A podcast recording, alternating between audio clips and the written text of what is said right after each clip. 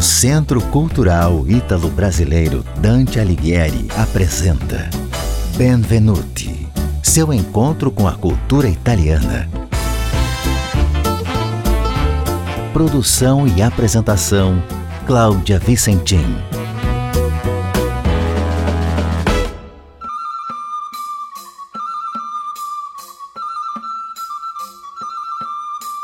Dante Di, dia de celebrar o maior poeta e escritor da língua italiana, Dante Alighieri.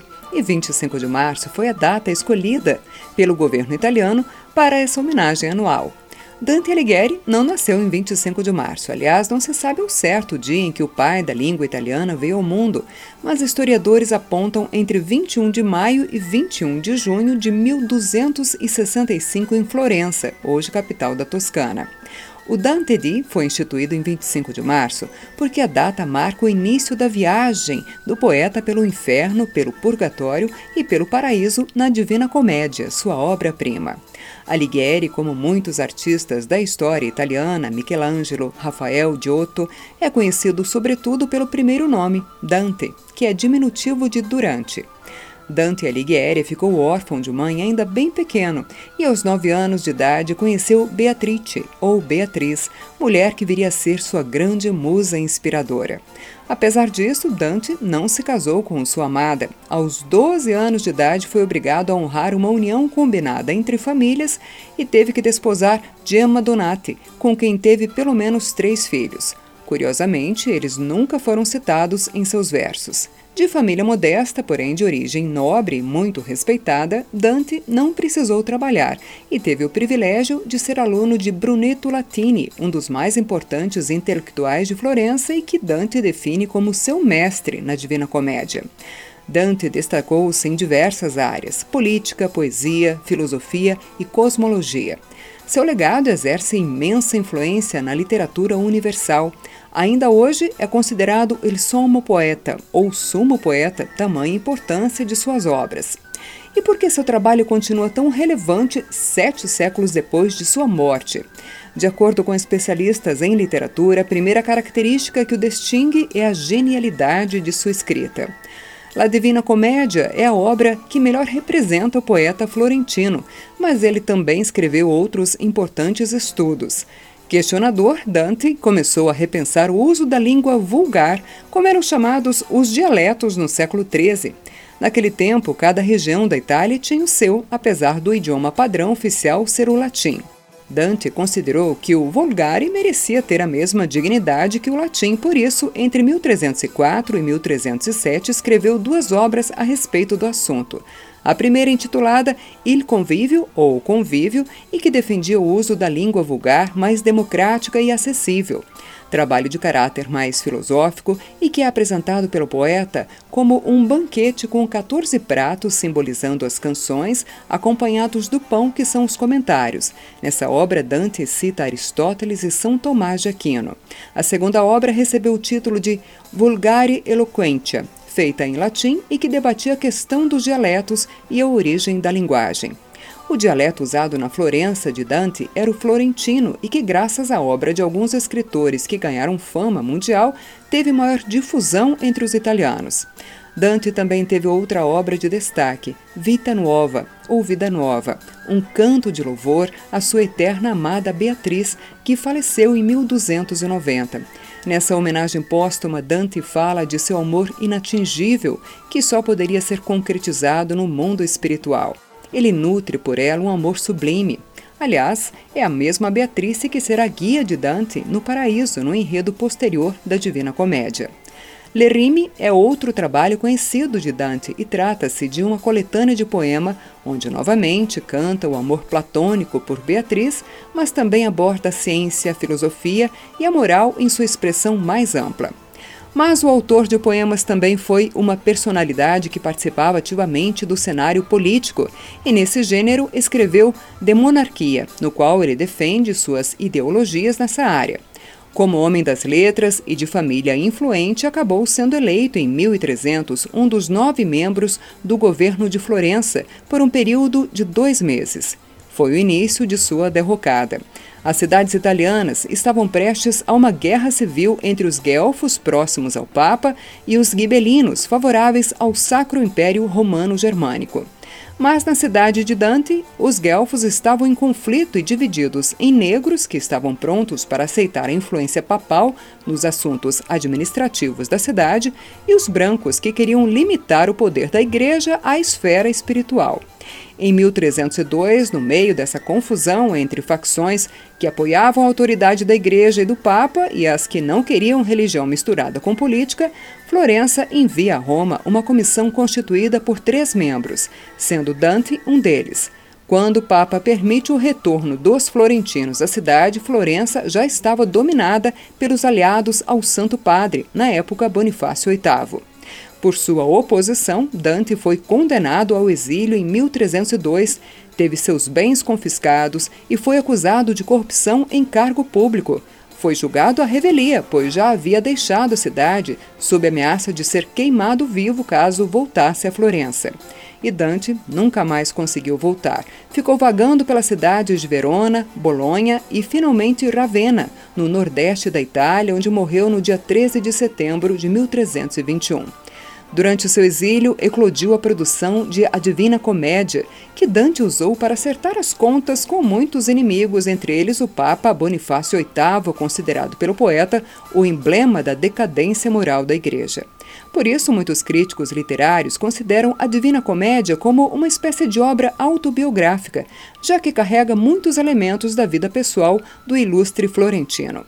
A Divina Comédia é um texto com poemas de cunho espiritual e religioso, mas traz também um panorama da história política com a mistura de personagens históricos e míticos. Uma dúvida de quem nunca a leu. Por que comédia? Bem, não é necessariamente uma obra para rir. Na verdade, comédia era uma das classificações de literatura da época. Todas as obras que terminavam com um final feliz eram comédia, e todas as que tinham um final triste eram consideradas do gênero tragédia. Já o adjetivo divina foi acrescentado por Boccaccio, outro autor florentino da geração seguinte à de Dante, mas que escreveu a primeira biografia sobre Alighieri e iniciou uma série de leituras de trechos da Divina Comédia nas praças das cidades italianas. Porém, por causa das denúncias de corrupção, especialmente contra a Igreja, a colossal obra de Dante foi quase esquecida entre 1600 e 1700. Nesse período, os papas condenaram o tom de censura do texto e abafaram sua existência. Dante foi redescoberto pelos românticos alemães no começo do século XIX, quando sua obra foi retraduzida em algumas partes, especialmente O Inferno. Esses autores procuravam os personagens românticos e acabaram por resgatar toda a Divina Comédia, que a partir daí começou a ser traduzida e retraduzida em todos os cantos do planeta. Tantos séculos depois, Dante Alighieri segue atual porque foi o primeiro a defender o potencial da língua italiana e, na sua obra Divina Comédia, evidencia todo o potencial de um dialeto, escrevendo em florentino, sua língua materna, expressões elegantíssimas e até palavrões. Por essa popularidade, o florentino tornou-se a base da língua italiana e 90% das palavras que usamos hoje no idioma italiano já constavam na Divina Comédia. Dante Alighieri morreu em Ravenna em 1321, última parada de sua peregrinação durante o exílio. Nessa cidade da região da Emília-Romanha, os turistas visitam o seu monumental túmulo.